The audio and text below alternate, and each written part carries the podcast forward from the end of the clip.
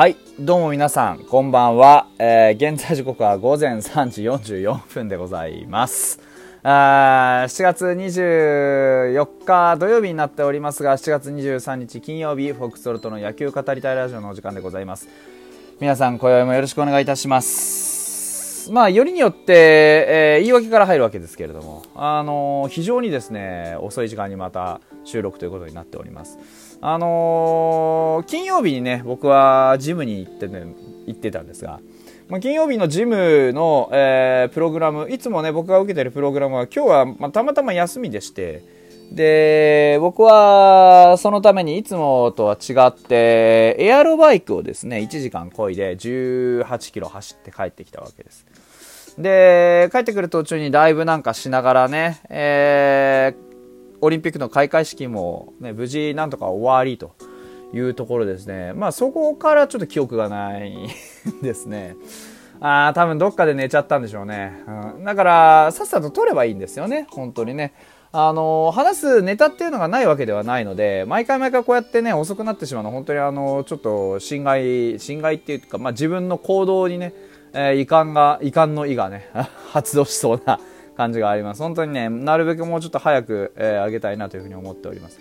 それと同時にですね、あの、ちょっと編集作業をしておりまして、えーまあ、いろいろ語りたいラジオの方も近日また公開できるものがございますので、えーそちらの方もね、楽しみにいただければなというふうに思います。はい。えー、オリンピックの開会式が終わりました。で、ね、見てる通り本当に素晴らしい演出の数々で面白かったなというふうに思いますし、まあね、あのーとにかく始まって動き出して、えーこれをね、一生懸命、あのー命かけてね、やってる人方がいるわけですよ。ですから、あ本当にあのそういう人方のためにね、無事終わればいいなと思いますし、そういう人たちのためにね、えー何事もなくね、こもうここからはね、あの何事もなく、あの無事ね、大会が回ってくれればいいなっていうふうに思います。本当にあの実際ね、終わり良ければって言いますから、どんなに紆余曲折があったとしてもね、えーたくさんたくさんのこう人たちがね、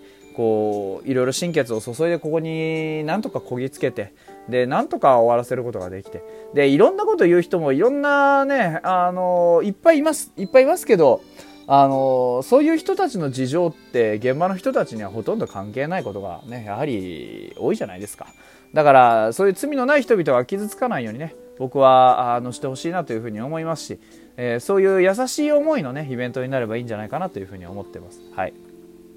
野球もありますし、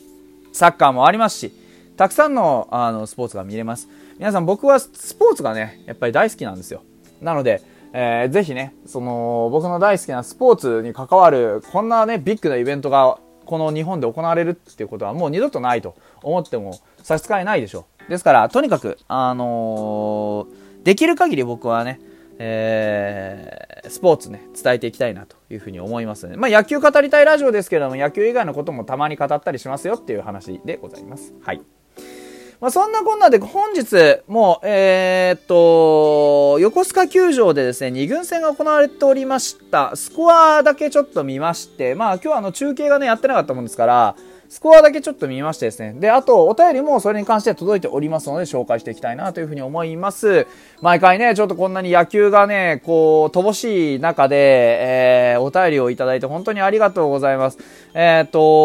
こうやってね、お便りを読ませていただくことができるだけでもね、えー僕のラジオのね、えー、会があったっていうもんなんで、本当あのー皆さん本当に野球でも野球以外のことでも、えー野球語りたいラジオですね、えーお手紙いただければ僕がちゃんとこうやって読みますんで、えーぜひぜひよろしくお願いしますというところでございます。はい。あのーどこに送ればいいのって方は、ラジオトークのラジオトークアプリをね、えーぜひインストールしていただいてですね、ラジオトークの方に投稿いただくっていうのもありですし、ラジオトークの僕の番組ページね、から投稿いただくのもありですし、逆にツイッターにダイレクトメールでもいいですし、えー質問箱という、えー便利なね、匿名の投稿機能もございます。あの、本当に何でもいいのでね、えーいただけると助かるなという形でございます。よろしくお願いします。では、えー DJ 特命さんのお便りです。えーっと、杉谷さん？杉谷？見本になってくれないと。ね。えー、投手陣は実況さんによると、吉田康生と吉田大成、吉田康平、3人の吉田君、柿木君、健也君の甲子園リレーに自分的にはよだれものと。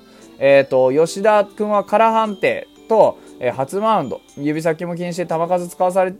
ながら粘ったけど、5回でやっとらしさ発動と。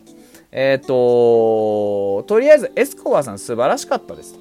えー、野手陣は基本中の基本、キャッチボールからと言いたくなる状態。今永君の立ち上がり攻めて2点取れたらポジ。課題たくさん出てよかったねと。明日も楽しみというところでございますと。ありがとうございます。あのー、まず結果から申し上げますと、3対4で負けましたというところです。こちらが4安打、あちらさんが6安打、それからこちら西、西作にエラーが絡んでおりますというところですね。えー、立ち上がり、初回にですね、今永の立ち上がりを攻め立てて、えー、満塁の、ファースト、ワンアウト満塁かな？ワンアウト満塁からですね、えっ、ー、と、今川くんが先制タイムリーで2点を先制しました。えー、で、こちらはですね、逆に4回の裏、吉田康生がですね、うんと、ツーアウト1、塁のフルカウントから、えっ、ー、と、9番の益子くんかな？に、えー、センターへタイムリーツーベースを打たれて振り出しというところです。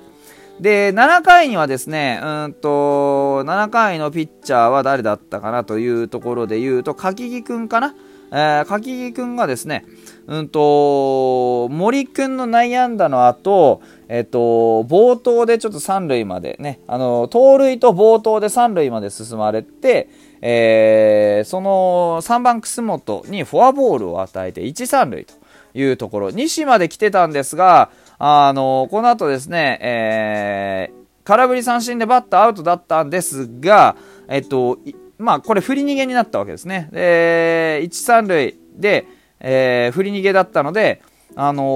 ー、一塁走者がね、こう、挟まれちゃったりしてる間に、えー、サードの走者が生還してという、ここはまあ、正直ね、えー、まあ、バッテリーのランダウンプレーのところ、ランダウンプレーじゃないか。まあ、とにかくそういうあの内野の党内連携の問題でもあるので、なかなかちょっとこう、厳しい失点だったかなというふうには思います。8回にもですね、えー、鈴木健也くんが、えー、ショートに内野アンダーを打たれた後に、平沼くんが悪送球で一気に二塁まで行かれ、バントを決められて犠牲フライという、まあ綺麗な流れで先頭バッター出すといいことないよねっていう、まあ典型的なやつでしたね。エラー絡みでもありましたが、やはりこう、エラー絡みであっても、余計な類を与えているっていうところ、うん、平間の悪送球で、えー、一塁で済んでたものが二塁になって、で、当然のことながら勝ちたいと思えば送りバントをしてくるわけですよね。で、えー、まあそこからあれよあれよという前に犠牲フライまで行かれてしまうっていうのは、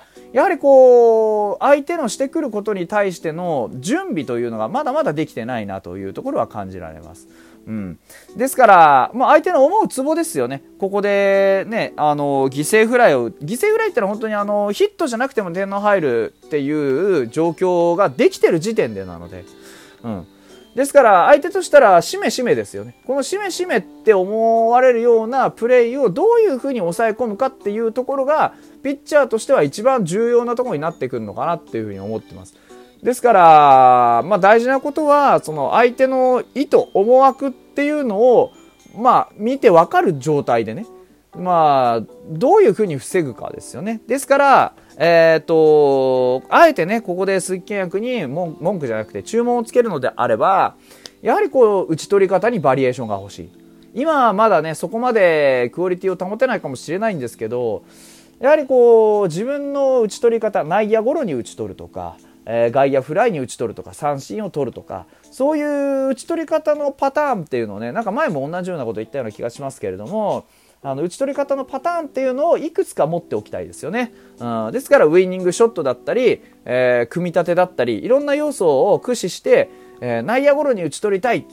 時に内野ゴロを取る、えー、三振取りたい時に三振を取るということがある程度可能になるぐらいの、え、自分の組み立て能力っていうのが身につくといいかな。ここはあの先発者吉田康生にも言えることだと思います。吉田康生は吉田康生で、えー、当然のことながらあのストレート縛りっていうのはねもうすでにあの皆さんもご承知の通りです。なるべくストレートでアウトを取ると。いうところで言えば本当にあの自分のストレートをどういう風に使ったらどういうアウトが取れるのかっていう本当にアウトの取り方これをしっかり、え、身につけていくっていうことが求められているんだと思います。ですから、あのー、球が高いとか、ね、ちょっとばらけてるとか、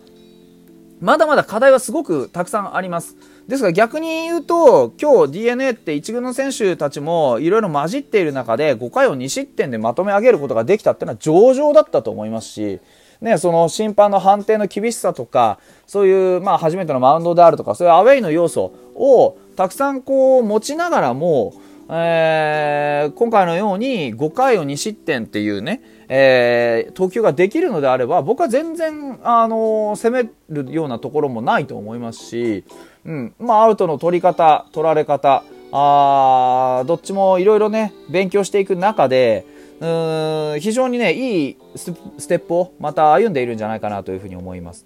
で、やはりこう、一軍の相手が多く出ている中でね、えー、3対4っていう競った試合ができて、なおかつ9回にもね、1点取ることができて、で、もっと言うと今川くんがね、しっかりあのー、先制の場面っていうところで打点を2個上げることができて、今日の打点は全て今川くんの打点ですから、うん、やはりこういうふうに結果の出てきている選手もいるわけですよね。うん、ですから、ぜひね、その今川君にしても吉田康生にしても誰にしてもそうですが、あ一軍でやるんだ。そのために何が必要なんだっていう自分に